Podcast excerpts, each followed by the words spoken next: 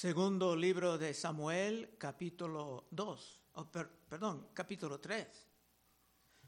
Segundo de Samuel, capítulo 3. Después de la muerte del rey Saúl, David buscaba el consejo del Señor para descubrir cómo tomar el trono sobre todos sin un gran derramamiento de sangre. Pero esto no es tan fácil en un mundo con muchos ambiciosos y violentos como Abner y como Joab.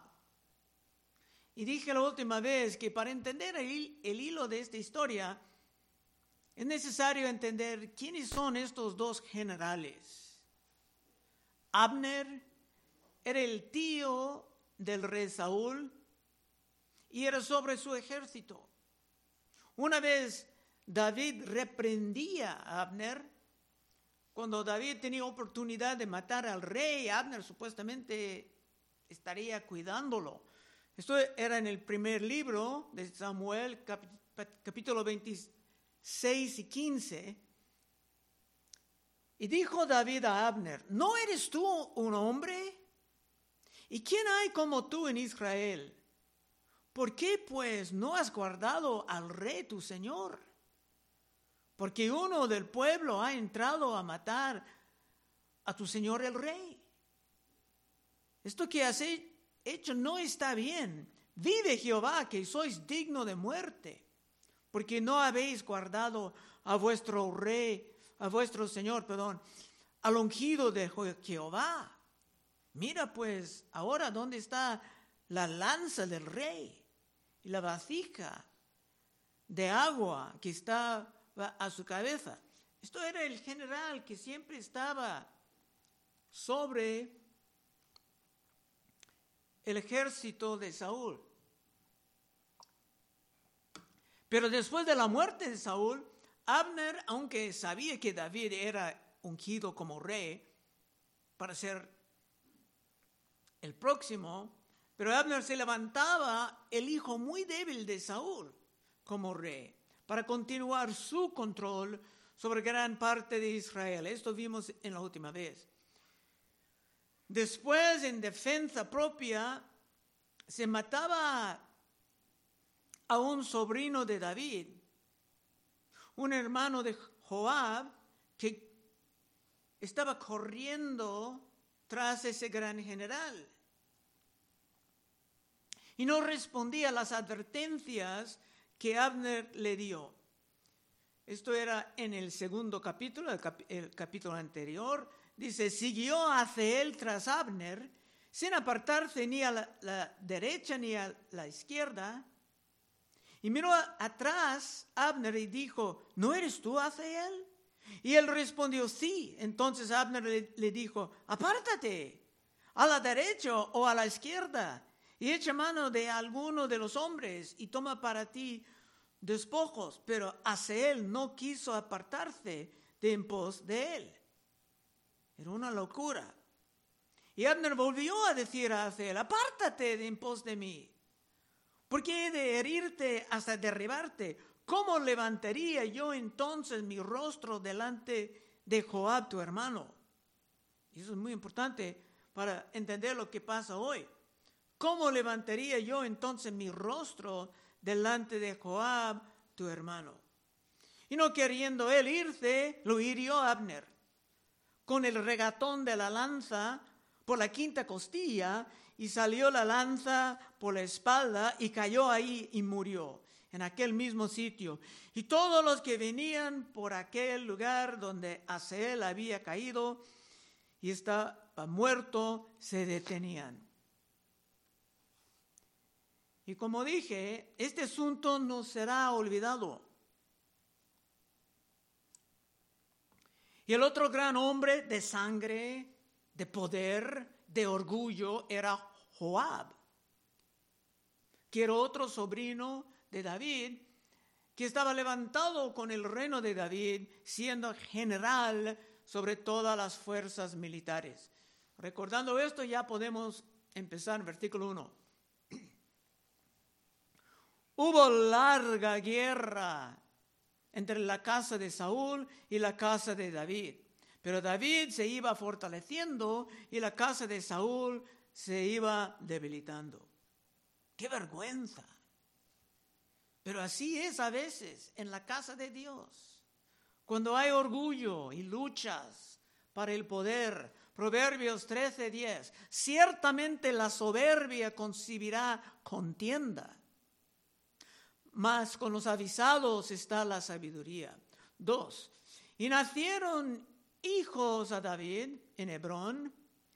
Su primogénito fue Amnón, de Ainoam, Jezreelita, el segundo Kileab de Abigail, la mujer de Nabal, el de Carmel, el tercero Absalón, hijo de Maaca, hija de Talmai, rey de Gesur, el cuarto Adonías, hijo de Aguit, el quinto Seftías, hijo de Abdial, el sexto Itreem, de Egla, mujer de David. Estos le nacieron a David en Hebrón. Podemos ver que en esto David no estaba bien, multiplicando esposas, como los reyes paganos. Cristo enseñando sobre el matrimonio hablaba de Adán, una mujer y un hombre. Es más, esto estaba estrictamente prohibido en la palabra de Dios. En una lista de restricciones sobre el rey, dice en Deuteronomio 17, 17, ni tomará para sí muchas mujeres, para que su corazón no se desvíe, ni plata ni oro amontonará para sí en abundancia. Esto era una gran debilidad, mala en David y será peor en su hijo Salomón. Y uno de los hijos de David aquí mencionados van a perder sus vidas por esta terrible debilidad. Seis. Cuando había guerra entre la casa de Saúl y la casa de David, aconteció que Abner se esforzaba por la casa de Saúl. Abner era el poder actual de la casa de Saúl. Y el hijo débil de Saúl, Isboset, era como su, títere. Siete. Y había tenido Saúl una concubina que se llamaba Rizpa, hija de Aja, y dijo Isboset a Abner, ¿por qué te has llegado a la concubina de mi padre? Esta es una historia que se repite muchas veces en las escrituras. Rubén en el tiempo de Jacob perdió la bendición por tomar una concubina de su padre. Absalón va a morir por algo semejante y no será el único. Hasta en el tiempo de Salomón uno va a morir. En el Nuevo Testamento, en el primero de Corintio, un hombre tenía la mujer de su padre. Así que tomando la mujer del rey o del padre, era una manera de tratar de tomar su autoridad también. Ocho. Y se enojó Abner en gran manera por la palabra de Isboset, eso es el hijo débil de Saúl.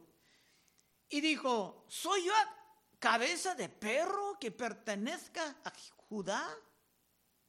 Yo he hecho hoy misericordia con la casa de Saúl, tu padre, con sus hermanos y con sus amigos. Y no te he entregado en mano de David. ¿Y tú me haces hoy cargo del pecado de esta mujer? Antes que nada, no estaba negando el, el acto. Simplemente estaba furioso por la acusación. Y como que Abner era el poder detrás de la casa caída de Saúl, se sentía muy cómodo regañando al rey. Nueve. Así haga Dios a Abner. Y aún le añade, es un juramento, si como ha jurado Jehová a David, no haga yo así con él, trasladado el reino de la casa de Saúl y confirmando el trono de David sobre Israel y sobre Judá, desde Dan hasta Berseba.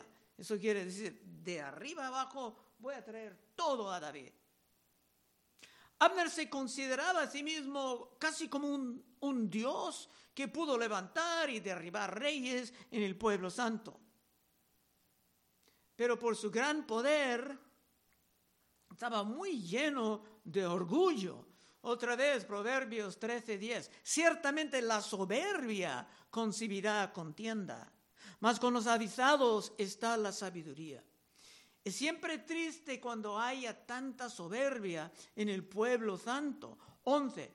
Y él no pudo responder palabra a Abner porque le temía. Entonces envió Abner mensajeros a David de su parte diciendo, ¿de quién es la tierra? Y que le dijesen, haz pacto conmigo. Y aquí que mi mano estará contigo para volver a ti todo Israel. Probablemente Abner pudo percibir que poco a poco la casa de Saúl estaba perdiendo su influencia, su poder, y que David más y más estaba levantándose por el poder de Dios. Y como uno que deseaba sobrevivir, estaba dispuesto a abandonar a Isboset y entregar el reino a David. Ojalá recibiendo un gran premio por esto. 13. Y David dijo, bien, haré pacto contigo, mas una cosa te pido, no me vengas a ver sin que primero traigas a Mical, la hija de Saúl, cuando vengas a verme. Como dije, tener la mujer de un rey era algo peligroso. Y otro hombre ahora tenía la primera esposa de David.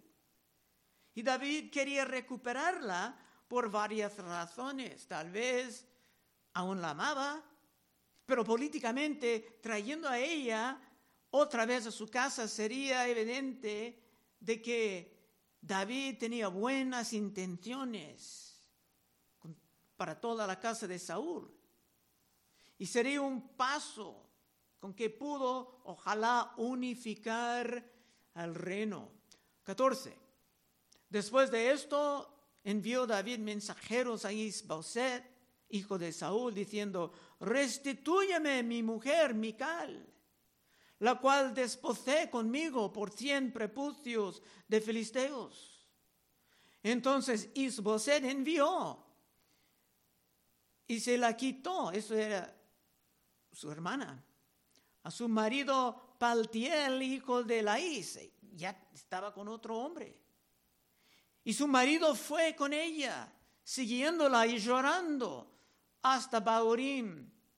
Y le dijo a Abner, anda, vuélvate. Entonces se volvió. Es muy triste que este hombre tenía que perder a su mujer. Pero no era su mujer. Era mujer de David. Cuando Saúl trataba de darla a él, hubiera sido más sabio decir, ¿sabes qué? Gracias, pero no. Tal, tal relación sería demasiadamente peligrosa ahora, especialmente ahora con Saúl muerto y David levantando. 17. Y habló Abner con los ancianos de Israel diciendo, hace ya tiempo procurabais que David fuese rey sobre vosotros. Ahora pues, hacedlo. Porque Jehová ha hablado a David diciendo, por la mano de mi siervo David, libraré a mi pueblo Israel de mano de los filisteos y de mano de todos sus enemigos. Y eso es lo que David quería, estar en conflicto con los filisteos y otros enemigos y no peleando entre hermanos. Abner siempre sabía que David era el rey levantado por Dios. Pero solamente ahora, cuando le convenía, estaba empezando a ofrecerle su lealtad. Pero parece como que David lo tomaba como un hombre arrepentido, como uno llegando a Cristo, abandonando sus actos rebeldes para empezar de nuevo. David siendo representando a Cristo en esta situación. 19.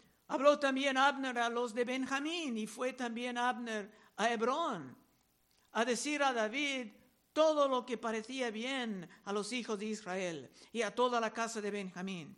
Vino pues Abner a David en Hebrón con él veinte hombres y David hizo banquete a Abner y a los que con él está, que habían venido. Entonces, recibiéndolo con un banquete, era una recepción de amabilidad. Para David todo esto parecía excelente.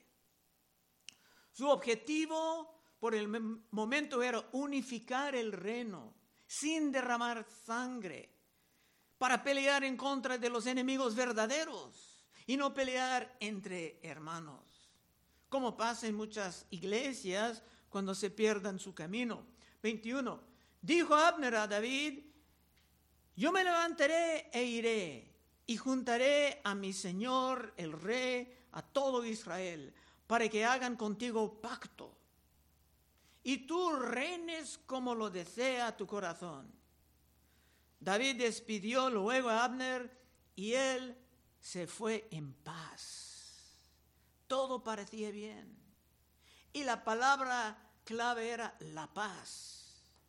David y Abner estaban en paz. David estaba harto de tantas batallas y tantas pérdidas de seres queridos por el orgullo, por los ambiciosos del poder. Proverbios 13:10. Ciertamente la soberbia concebirá contienda, mas con los avisados está la sabiduría. Y eso es algo que las iglesias siempre tienen que tratar de aprender. 22. Y he aquí que los siervos de David y Joab, el otro general, ya entra en el asunto, venían del campo y traían consigo gran botín. Mas Abner no estaba con David en Hebrón, pues ya lo había despedido y él se había ido en paz. Y luego que llegó Joab y todo el ejército con él estaba, fue dado aviso a Joab diciendo, Abner, hijo de Ner, ha venido al rey y él le ha despedido y se fue en paz.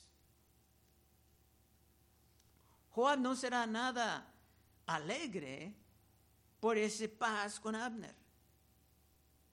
Tenemos el asunto de la muerte de su hermano, que pudo correr como un relámpago, pero esto estaba una muerte en defensa propia. Y Abner le daba advertencias de desistir.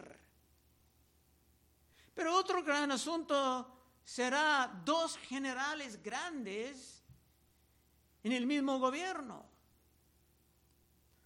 Parece que era más fácil tener muchas esposas, pero dos generales era casi imposible, especialmente si eran personas de orgullo y ambiciosos por el poder. Así que estamos entrando en una situación explosiva. 24. Entonces Joab vino al rey y le dijo, ¿qué has hecho? Y aquí Abner vino a ti, ¿por qué pues le dejaste que se fuese? ¿Tú conoces a Abner, hijo de Ner? No ha venido sino para engañarte y para enterarse de tu salida y tu entrada y para saber todo lo que tú haces.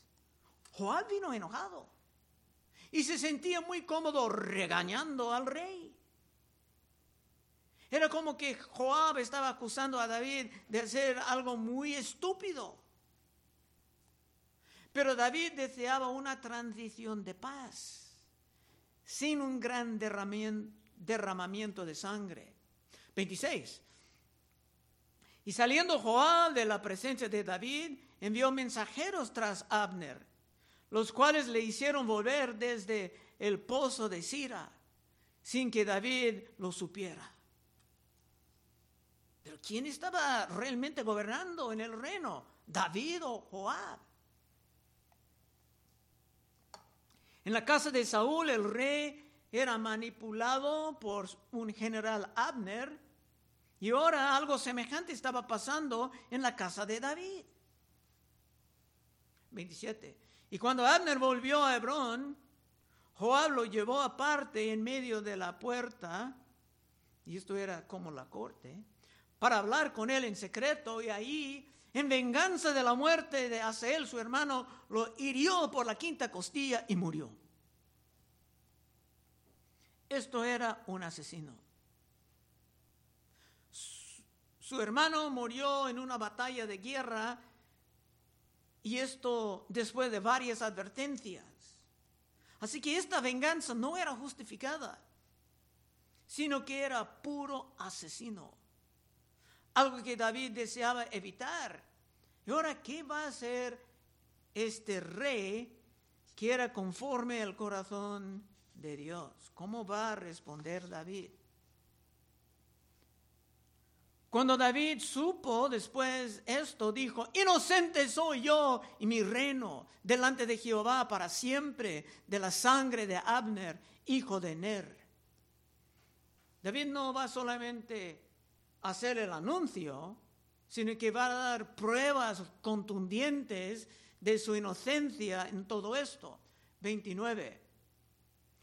Caiga sobre la cabeza de Joab y sobre toda la casa de su padre, que nunca falte de la casa de Joab quien padezca flujo, ni leproso, ni quien ande con báculo, ni quien muera a espada, ni quien tenga falta de pan.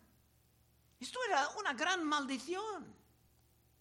En vez de darle la pena de muerte, en esos momentos de inestabilidad, David salía con una oración imprecatoria.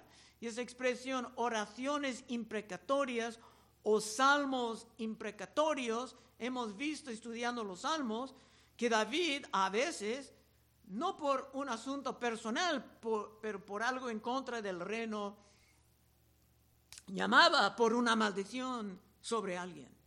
Y esto está pasando aquí. Y a lo mejor estaba pidiendo el consejo de Dios. Otra vez, 29. Caiga sobre la cabeza de Joab y sobre toda la casa de su padre, quien nunca falte de casa de Joab, quien padezca flujo, ni leproso, ni quien ande con báculo, ni quien muera a espada, ni quien tenga falta de pan. Seguramente David estaba buscando el consejo del Señor y no era el momento de abrir otra gran guerra civil, pero Joab no estaba saliendo con la suya y su castigo completo va a venir más tarde. Pero por el momento todo el mundo pudo ver que Joab y su familia iban a vivir bajo una poderosa maldición de Dios. Así David estaba gobernando. 30. Joab pues y Abisaí, su hermano, mataron a Abner, porque él había dado muerte a Seel, hermano de ellos, en la batalla de Gabaón. Entonces David, dijo David a Joab y a todo el pueblo que con él estaba, rasgad vuestros vestidos y ceñidos de celicio y haced duelo delante de Abner. Y el rey David iba detrás del féretro. Ese hijo débil de Saúl estaba, tenía temor de Abner, pero David no tiene temor de Joab, está tratando de andar con sabiduría. Esto era una gran humillación para Joab. En vez de celebrar la muerte de su enemigo, con todos los demás, Joab tenía que hacer duelo. 32. Y sepultaron a Abner en Hebrón y alzando el rey su voz, juró, lloró, perdón, junto al sepulcro de Abner y lloró también todo el pueblo. David lloraba porque Abner parecía un hombre arrepentido, dispuesto a ayudar en la unificación del reino. Pero vino Joab como un orgulloso, un hombre con hambre de poder y sed de sangre, era un asesino en su corazón. Primero de Juan 3:15. Todo aquel que aborrece a su hermano es homicida. Y sabéis que ningún homicida tiene vida eterna permanente en él. Empezando este libro, David escribió una poema de luto para Saúl y Jonatán hace tres capítulos, pero ahora se tenía que componer otra para Abner. Y aquí está una porción de su poema. Y endechando el rey al mismo Abner decía en 33, ¿había de morir Abner como muere un villano? Tus manos no estaban atadas, ni tus pies ligados con grillos. Caíste como los que caen delante de malos hombres. Y todo el pueblo volvió a llorar sobre él. Sí, se murió como uno que caía delante de malos hombres. Y en esto hasta la poema estaba condenando a Joab. 35. Entonces todo el pueblo vino para persuadir a David que comiera antes que acabe el día. Mas David juró diciendo, así me haga Dios y aún me añade, me añada, perdón, si antes que se ponga el sol, gustaré yo pan o cualquier otra cosa. David era muy enfático. La muerte de Abner no era nada agradable para él. David deseaba paz con la familia de Saúl y no más guerra. Y aunque los hombres pecaminosos estaban expresando sus obras de su carne, Dios estaba obrando en todo esto, poco a poco levantando el reino y unificando todo debajo de David. 36. Todo el pueblo supo esto, lo que hizo David, y le agradó. Pues todo lo que el rey hacía agradaba a todo el pueblo. Esto es porque por el momento David estaba buscando y hasta siguiendo el consejo de Dios. Y no andando en la carne. 37. Y todo el pueblo y todo Israel entendió aquel día que no había procedido del rey el matar a Abner, hijo de Ner. También dijo el rey a sus siervos, ¿no sabéis que un príncipe y grande ha caído hoy en Israel? Como David en su sabiduría honraba a Saúl en su muerte, un hombre que se portaba como su enemigo. También ahora David honraba a Abner en su muerte, otro hombre que se portaba como su enemigo. Último verso, 39. David hablando, y yo soy débil hoy, aunque ungido rey. Y estos hombres, los hijos de Sarbia, son muy duros para mí. Jehová dé el pago al que mal hace conforme a su maldad. Los hijos de Sarbia eran sobrinos de David. Estos eran Joab, Abisaí y otros. Y por el momento eran muy, pero muy difíciles de manejar. David no queriendo abrir otro gran herido. Conclusión. Vimos en este capítulo dos orgullosos regañando a sus propios reyes. Y tal vez esto parece a ti una locura. Personas regañando a su rey. Pero en cualquier momento en que tú estás quejando de las providencias difíciles, de las aflicciones que Dios ha mandado a tu vida, cuando tú dices, ¿por qué esto está pasando a mí ahora? Tú también estás regañando al rey. Porque Dios está mandando a ti todas las aflicciones en su tiempo correcto.